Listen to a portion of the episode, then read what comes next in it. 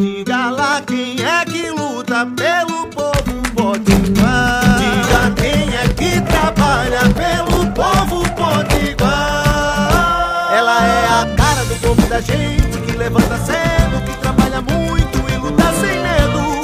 Coração que não se cansa.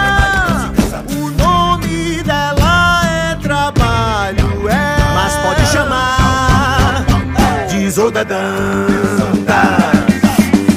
Olá, eu sou a deputada Isolda e quero conversar com você. Bom dia, boa tarde, boa noite. Quero conversar com vocês sobre o dia de ontem. Um dia precisamos refletir.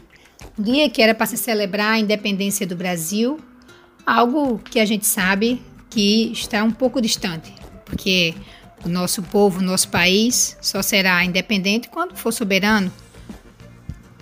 E ontem a gente sempre acompanhava nos outros anos, de alguma forma, forma oficial, a celebração da independência do Brasil. Mas ontem foi diferente. Ontem a gente viu em algumas cidades as ruas sendo ocupadas não para celebrar o que é a suposta independência, mas para disseminar o ódio, de respeitar a Constituição.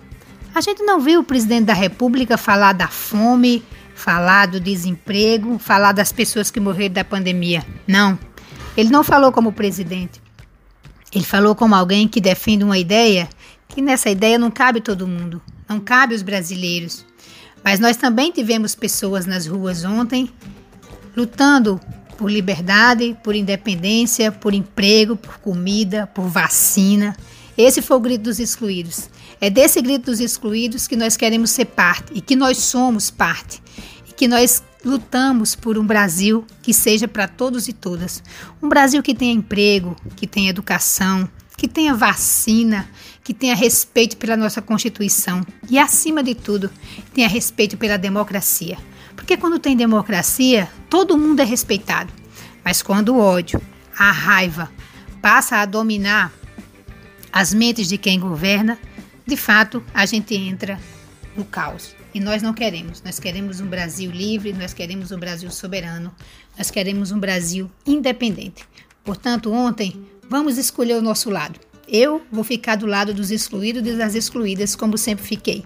Quero convidar vocês a, junto conosco, seguir lutando nas ruas, nos roçados e no parlamento. Isolda.